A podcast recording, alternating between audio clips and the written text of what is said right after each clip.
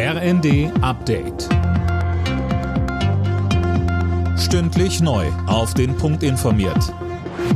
Ich bin André Glatzel. Guten Tag. Mit Blick auf einen möglichen Gasmangel im Winter fordern einige Bundesländer mehr Mitspracherecht. Konkret geht's um die Priorisierung von Gaslieferungen, sagte Hamburgs erster Bürgermeister Tschentscher der Zeitung Welt. Das dürfe die Bundesnetzagentur nicht allein entscheiden. Die Ampelkoalition ist sich uneinig, wie es mit einem günstigen ÖPNV-Ticket weitergehen soll. Während SPD und Grüne für einen Nachfolger des 9-Euro-Tickets sind, hat sich FDP-Chef und Finanzminister Lindner erneut dagegen ausgesprochen.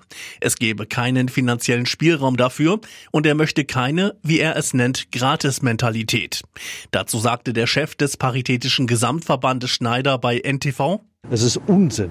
Menschen wissen nicht, wie sie über den Monat kommen sollen. Menschen sind verzweifelt, wissen nicht, wie sie Lebensmittelpreise noch zahlen sollen.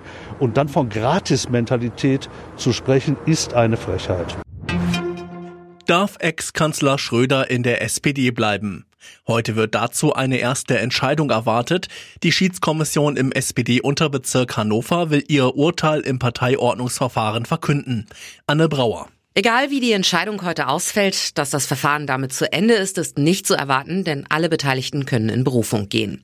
Schröder steht nicht nur in der SPD, schon lange in der Kritik wegen seiner Nähe zu Kreml-Chef Putin und der russischen Öl- und Gasbranche. Der Altkanzler will SPD-Mitglied bleiben und hat auch immer wieder klargemacht, dass er dem ganzen Verfahren gelassen entgegensieht, denn tatsächlich sind die Hürden für einen Parteiausschluss ziemlich hoch.